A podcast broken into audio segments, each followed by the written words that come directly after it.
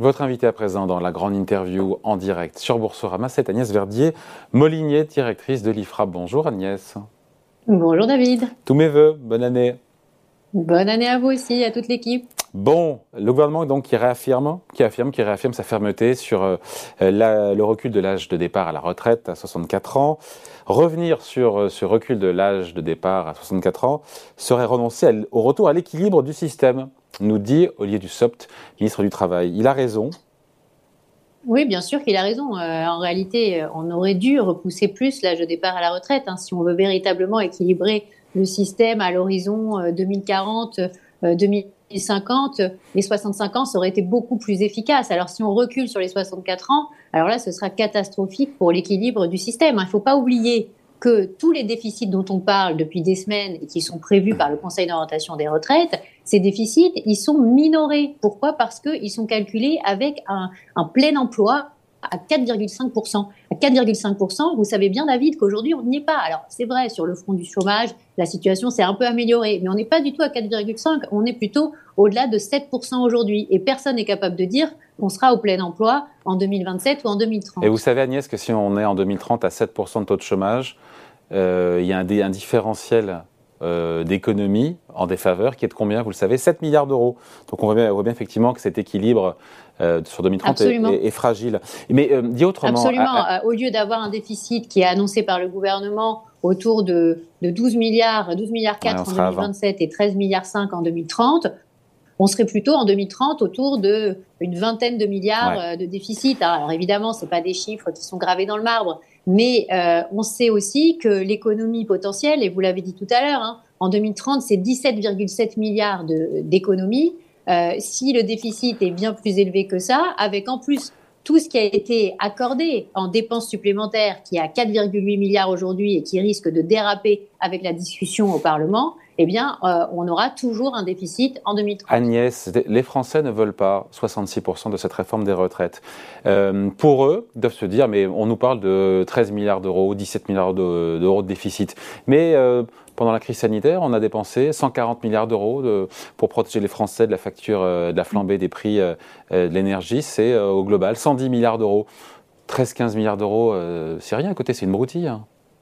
Oui, euh, c'est sûr qu'on a fait une très très mauvaise pédagogie ces dernières années avec le Covid, avec euh, toute la crise énergétique euh, qu'on vit en ce moment, parce qu'on on donne l'impression que les milliards tombent du ciel, alors que c'est pas vrai du tout. Et David, la réalité, c'est que le sujet, c'est pas 2030 ou 2027. Le sujet, il est là tout de suite sur la table. Pourquoi? Parce que justement parce qu'on a dépensé autant de milliards qu'on n'avait pas, parce qu'on s'est endetté, on s'est surendetté. Hein, on, est, on a creuser la dette euh, sur le dernier quinquennat, vous le savez bien, d'environ 700 milliards de dettes supplémentaires, ce qui est gigantesque, hein, bien plus important euh, que sous les quinquennats précédents. Pourquoi ce, problème de dette se télescope avec le problème des retraites? Parce que, évidemment, ceux qui nous prêtent de l'argent tous les mois, parce que la France a besoin de plus de 300 milliards pour se financer puisque justement on a ces niveaux de déficit public très importants, eh bien ceux-là, ils regardent la gestion de la France. Et s'ils voient qu'on n'est pas capable de repousser l'âge de la retraite de 62 à 64 ans, eh bien, ils vont à un moment nous sanctionner. Et s'ils nous sanctionnent, ça veut dire quoi? Ça veut dire qu'on va avoir une explosion de la charge de la dette. On l'a déjà vu en 2022.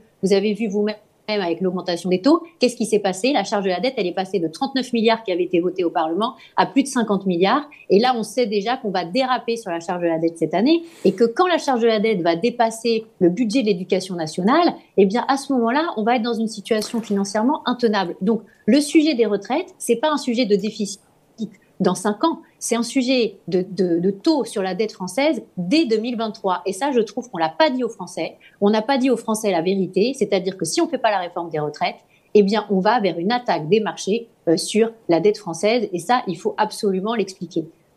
pour l'instant, la France se finance à 10 ans à 2,5%. Il n'y a pas le feu au lac. Hein.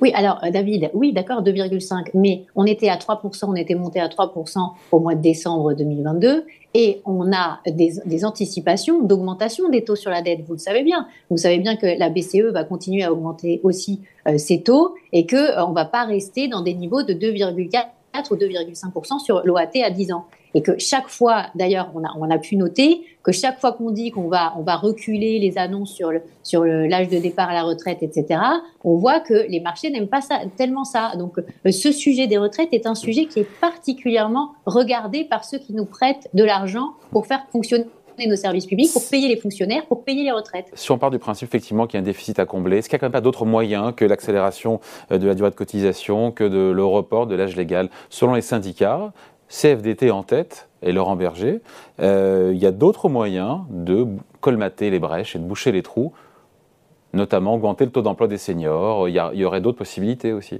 Oui, mais c'est un peu euh, euh, une sorte de vérité de la palisse, c'est-à-dire, attends, on va augmenter le taux d'emploi des seniors, comment? Bah, Justement, en repoussant l'âge de départ à la retraite. Euh, c'est totalement ridicule de dire il faut augmenter le taux d'emploi des seniors tout en disant qu'il ne faut pas repousser l'âge de départ à la retraite. Ça n'a aucun sens. Oui, D'ailleurs, on sait très bien que Agnès dit dans notre système, allez-y, allez-y, allez-y. Dans notre système, on a en plus des incitations qui sont pas très maline, justement, à faire sortir les seniors de l'emploi. Par exemple, l'indemnité de licenciement, elle n'est pas imposable, alors que l'indemnité de départ en retraite, elle est imposable. Donc, il y a plein de choses qui font que même les salariés sont incités à partir plus tôt, puisqu'ensuite, vous avez 36 mois. Quand, Comment on fait pour désinciter, encore une fois, euh, les entreprises à euh, conserver ou à ne pas conserver plutôt leurs euh, seniors justement, on regarde tout ce qui fait que les salariés eux-mêmes ont, une incitation à partir plus tôt. Et, Quelles sont les incitations aujourd'hui, encore une fois? Ben, Il y en a, il y en a, et je viens, d'en citer une. Euh, le, le, fait qu'on n'impose pas les indemnités de licenciement, qu'ensuite on ait trois ans de chômage après 55 ans, alors qu'on pourrait réduire euh, ce temps d'indemnisation chômage. Dans, la plupart Il est réduit là, il est réduit à compter du 1er février. Oui, mais il est réduit à condition que le taux de chômage, vous savez bien, c'est une sorte de, d'usine à gaz technocratique qui fait qu'à un moment, euh, on n'est pas du tout sûr de combien de temps ça va durer cette, histoire, alors que dans la plupart des pays, il n'y a pas du tout ces conditions de plus 9%, moins 9%, plus 0,8, moins, 0,8. Euh, et euh, les, durées d'indemnisation des seniors sont beaucoup moins importantes dans tous les pays qui nous entourent. Donc, euh, si on veut véritablement une augmentation du taux d'emploi des seniors, il faut, euh, il faut que tout aille dans le sens d'inciter les seniors à rester eux-mêmes dans l'entreprise. Parce que je trouve, David, qu'il y a tout le temps une sorte de postulat de départ qui est de dire que c'est les employeurs qui veulent que les, les personnes sortent de l'emploi. Mais il n'y a pas que les employeurs, les salariés eux-mêmes le demandent. Donc, euh, dire qu'il n'y a, que l'employeur qui est responsable du mauvais taux d'emploi des seniors en France, vous avez vu d'ailleurs que, et, je l'avais noté avec, dans nos études de la Fondation IFRAP, chaque fois qu'on a repoussé l'âge de départ à la retraite, on a amélioré le taux d'emploi des seniors en France. Donc, euh, la, la réalité, c'est que chaque fois qu'on repousse l'âge, chaque fois qu'on incite les seniors par des, par des mesures euh, législatives, eh bien, ils, ils, restent plus, plus longtemps dans l'entreprise. Donc, c'est exactement ce qu'ont fait tous les pays voisins de la France. Et je trouve ça dommage que les syndicats ne regardent pas un peu plus comment ça se passe à l'étranger. Dans tous les pays qui nous entourent, on est déjà à 65 ans et on va vers 67 ans en Allemagne, en Belgique, dans tous ces pays-là. Euh, ils ont déjà intégré le fait qu'on ne peut pas avoir un, seul, un salarié qui finance un retraité. C'est pas possible. Juste Agnès, sur l'index euh, sur l'emploi des seniors, c'est gadget ou pas ce truc-là qui est censé valoriser euh, les bonnes pratiques, dénoncer les mauvaises pratiques en matière de maintien dans l'emploi des seniors? Ce non-respect de publication sera donc accompagné d'une sanction financière, nous a dit le ministre du Travail. pas de sanction en l'absence de résultats. on se dit, bon, il n'y a pas de mesure coercitive, mais voilà, comment on incite encore une fois les boîtes à être vertueuses en la matière? Et vous en pensez quoi cet index alors?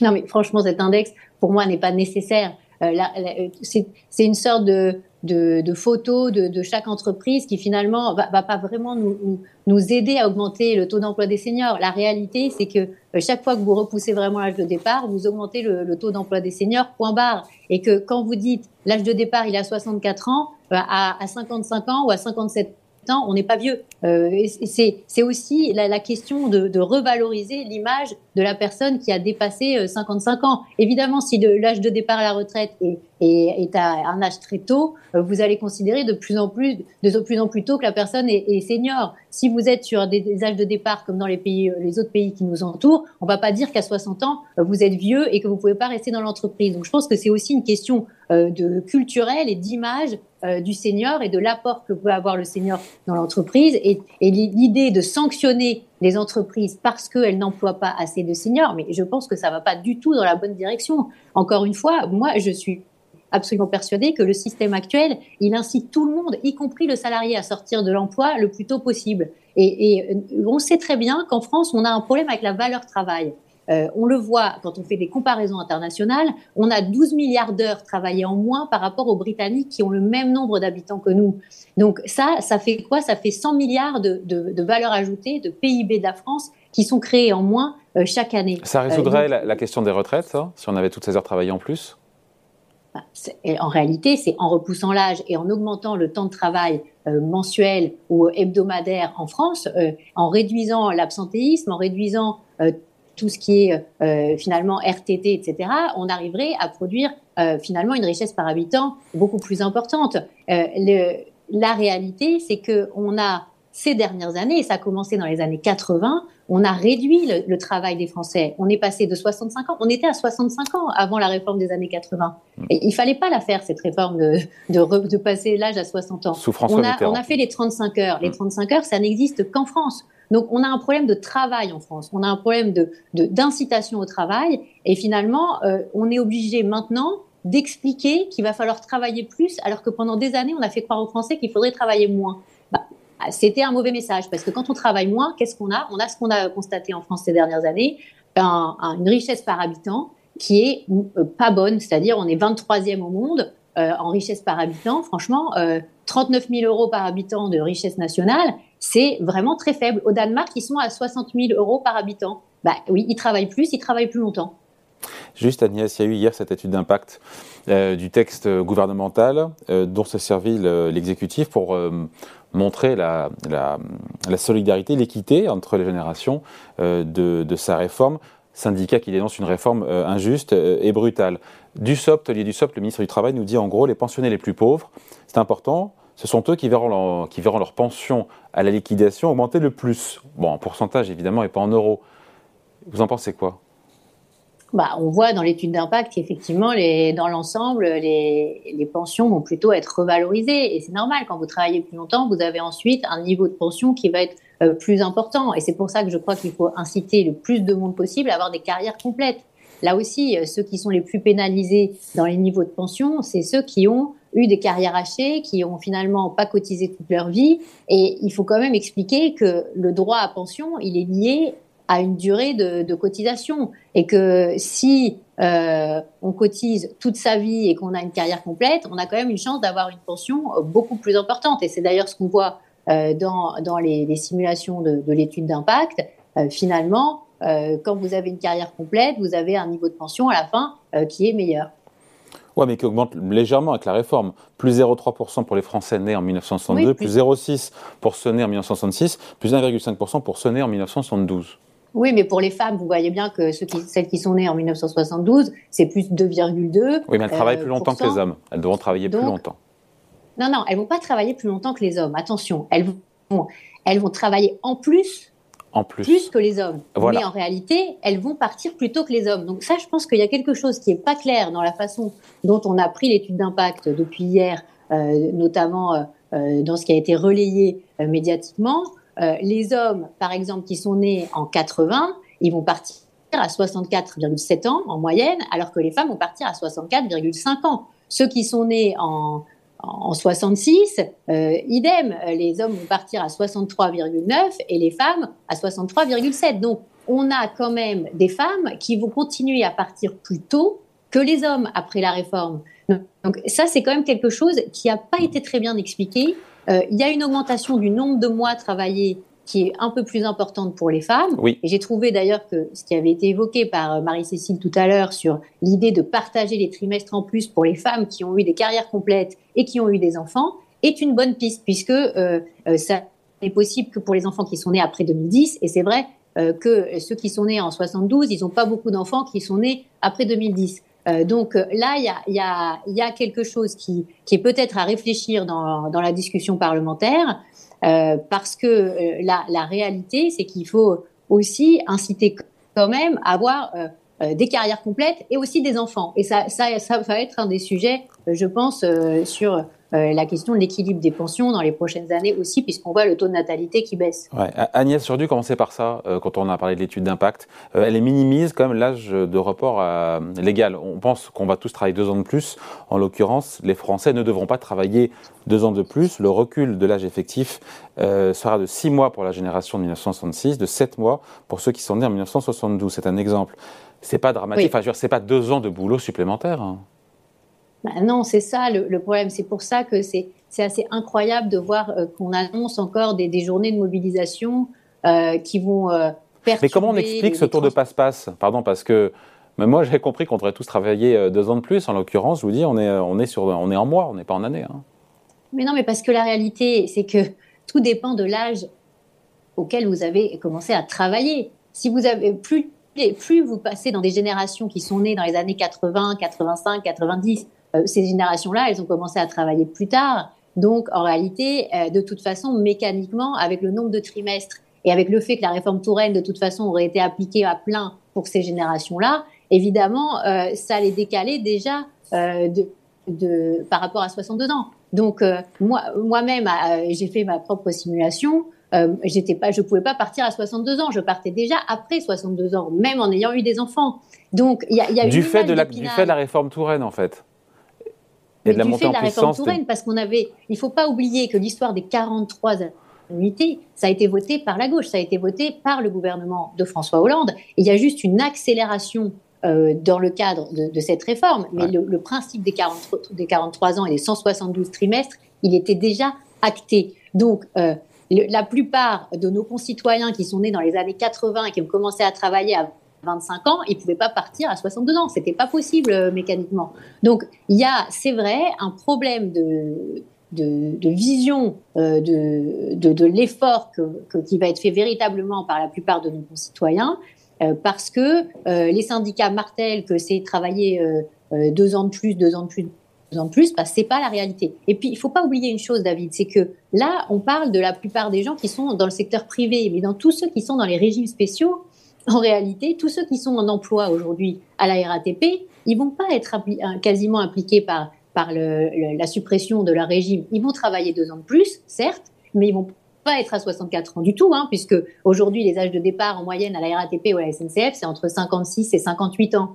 Euh, donc ils vont travailler deux ans de plus pour ceux qui sont en emploi, mais on va pas leur supprimer leur régime spécial. Donc ils vont toujours avoir des pensions beaucoup plus importantes qui vont être financées par l'impôt des Français. Il faut pas oublier aussi autre chose, c'est que le gouvernement a oublié de supprimer le régime spécial des fonctionnaires pour l'État, pour les agents des collectivités, pour les agents des hôpitaux, eh bien, même les nouvelles générations d'embauchés. Il n'y a pas la clause du grand-père qui va s'appliquer, Agnès? Ah ben non, la clause du grand-père ne va pas s'appliquer pour les fonctionnaires, ni de l'État, ni des collectivités, ni des hôpitaux. Il y a le plus gros régime spécial, qui est celui de nos fonctionnaires, n'a pas été modifié, ne sera pas modifié par ce texte. Je trouve ça très dommage, parce que c'est là aussi qu'on avait un vivier d'économie potentielle gigantesque. Hein. De notamment le calcul de la pension sur les six derniers mois contre les 25 dernières années. C'est ça, je crois, pour les... 25, euh, 25 meilleures années pour la CNAV et c'est l'entièreté de la carrière pour la retraite complémentaire, qui est quand même pas négligeable dans le poids de votre retraite à terme. Donc euh, euh, aujourd'hui, on va garder les six derniers mois pour toutes les générations, même de nouveaux embauchés de la fonction publique. Je pose la question pourquoi? Parce qu'on se prive d'un potentiel de 10 à 15 milliards d'économies à terme. Donc on, on pourrait doubler, on pourrait doubler avec la suppression du régime spécial des fonctionnaires à terme. Euh, bon, bien sûr, c'est pas tout de suite. C'est pas hein, au programme, hein. Agnès. On s'excite pas, c'est pas au programme. Hein. C'est pas au programme, mais, mais c'est dommage parce que on parle de justice, on parle d'équité. Moi, j'ai fait beaucoup de débats ces derniers jours sur beaucoup de télévision et de, de, radio, et finalement, on n'arrêtait pas de me brandir le sujet que ceux qui avaient commencé à travailler à 20 ans, ils allaient devoir cotiser 44 ans, euh, etc. Et puis, pour l'injustice du fait que les régimes, le régime spécial des fonctionnaires n'est pas supprimé, personne n'en parle. Hein. Alors que ça permet d'avoir finalement des pensions bien meilleures, 25, 21% de plus euh, hors prime par rapport euh, aux pensions du privé. Et c'est financé par quoi? Bah, Par nos impôts. Donc euh, c'est comme si on cotisait aussi pour la retraite des fonctionnaires. C'est combien d'ailleurs? Je crois que c'est 30 milliards d'euros que l'État met chaque année, c'est ça hein? Alors, il y a 30 milliards de déficits cachés des systèmes de pension publique qui sont pas affichés parce que c'est pareil, on disait tout à l'heure en 2030, les prévisions du corps avec un taux de chômage à 4,5%, on n'est pas sûr que ce soit la réalité. Mais en plus du déficit qui n'est pas totalement affiché par la plupart des, prévisions, et il y a aussi le déficit des pensions publiques qui n'est jamais affiché. Par exemple, il n'y a pas de caisse des agents pour les, les pensions des agents de l'État. il n'y a pas de caisse, il n'y a pas d'affichage du déficit annuel. Euh, l'État finance tout ce qu'il a à financer en augmentant sa cotisation employeur, qui est aujourd'hui à 75%, ce qui est absolument euh, gigantesque. Donc, euh, on a encore des, des efforts pour que, à faire pour que ce, les systèmes de pension français, entre salariés du public et salariés du privé, soient beaucoup plus justes. Aujourd'hui, la réalité, c'est que une partie des pensions des agents publics, des pensions supplémentaires, elles sont payées par nous, les travailleurs du privé, qui déjà finançons euh, nos propres pensions euh, en passant par l'impôt. Et, ça, c'est un sujet qui n'est pas du tout, du tout évoqué dans cette réforme. Allez, merci beaucoup. Entretien donc avec Agnès Verdier-Molinier, directrice de l'IFRAP, invitée de la grande interview en direct sur Boursorama. Merci Agnès. Merci David. Salut.